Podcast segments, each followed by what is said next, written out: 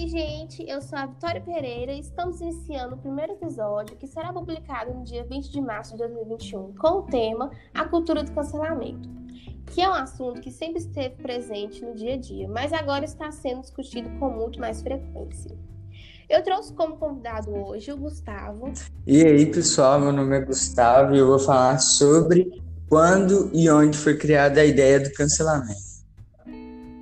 Também eu trouxe a Ana Clara e o Marcos. Ei, gente, meu nome é Ana Clara e eu vou falar um pouquinho da minha opinião sobre a cultura do cancelamento. E aí, galera, vou falar um pouquinho da minha opinião sobre a cultura do cancelamento também. Tamo junto. O movimento hoje conhecido como a cultura do cancelamento começou há alguns anos, com o movimento feminista Me Too como uma forma de chamar atenção para causas como justiça social e preservação ambiental.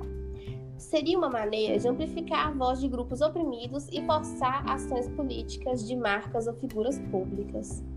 O cancelamento ele tem em sua raiz o objetivo de expor e julgar o ato cruel, agressivo ou preconceituoso de alguém, através da divulgação de provas que trazem à tona o ato deste alguém mobilizando pessoas para que ele seja cancelado.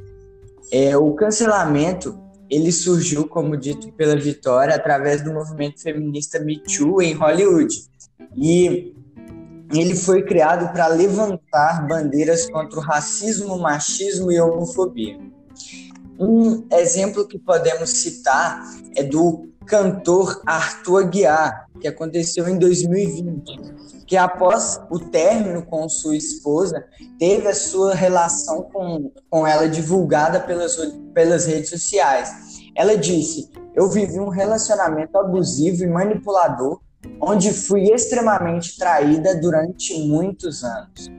É, a, a cultura do cancelamento, ela atualmente tem aberto as suas portas para cancelar pessoas que não só fizeram coisas polêmicas, mas também pessoas que, de, diferentemente das outras, acreditam de pensamentos, fazendo com que essa cultura não passe de um zum zum zum online e termine em perseguição, ameaça orquestrada e coleções de palavras mal educadas.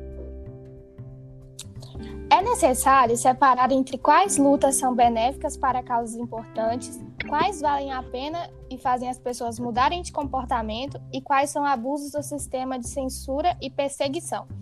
Isso requer um debate rápido na sociedade. Quais são as limitações de cada intervenção?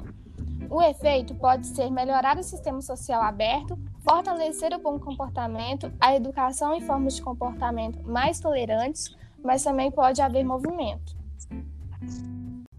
Um ambiente em que acontece esse linchamento virtual, como Twitter, Facebook e Instagram, que leva ao cancelamento, não possui ainda regras claras sobre o que é possível fazer por lá ou não. No entanto, isso pode ser uma oportunidade de formar novas mobilizações, entendendo limites, maneiras de até melhorar as redes sociais, além de permitir a atuação de educadores, políticos, pessoas do sistema judiciário, sendo mais possível criar um debate geral sobre maneiras puníveis e educativas, e também como lidar com as punições recorrentes. Por exemplo, ainda há muito a ser feito em relação a essa nova cultura do cancelamento, criando regras de forma coletiva. É exatamente isso que essa nova tendência cria: a sensação de que não existe uma regra para todo mundo e que quem fala mais alto sai ganhando, dificultando a convivência social.